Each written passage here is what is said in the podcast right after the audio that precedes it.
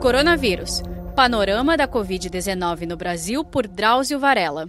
A gente já pode dizer para que caminho o Brasil está seguindo? Olha, eu acho que não. A epidemia aqui veio semanas atrás da epidemia desses outros países. Né?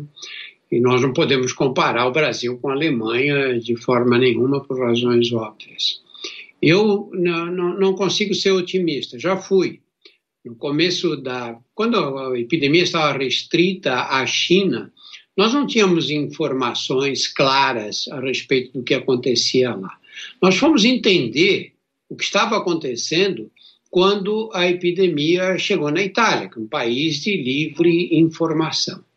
E aí, para, lá pela metade de fevereiro, é que nós vimos que se tratava de uma doença completamente eh, diferente daquela que nos tinha sido informada pelos chineses. E a partir desse momento, a doença se espalhou pelo Brasil. Agora, é, meio, é, é impossível você prever o que vai acontecer aqui, porque qualquer epidemia é imprevisível, mas nós temos características especiais. É a primeira vez que a epidemia se dissemina num país continental com as desigualdades sociais do Brasil. Eu, para todos os cantos que olho, só consigo ser pessimista. Tenho a maior dificuldade de achar que as coisas aqui vão caminhar bem no total. Saiba mais em g1.com.br barra coronavírus.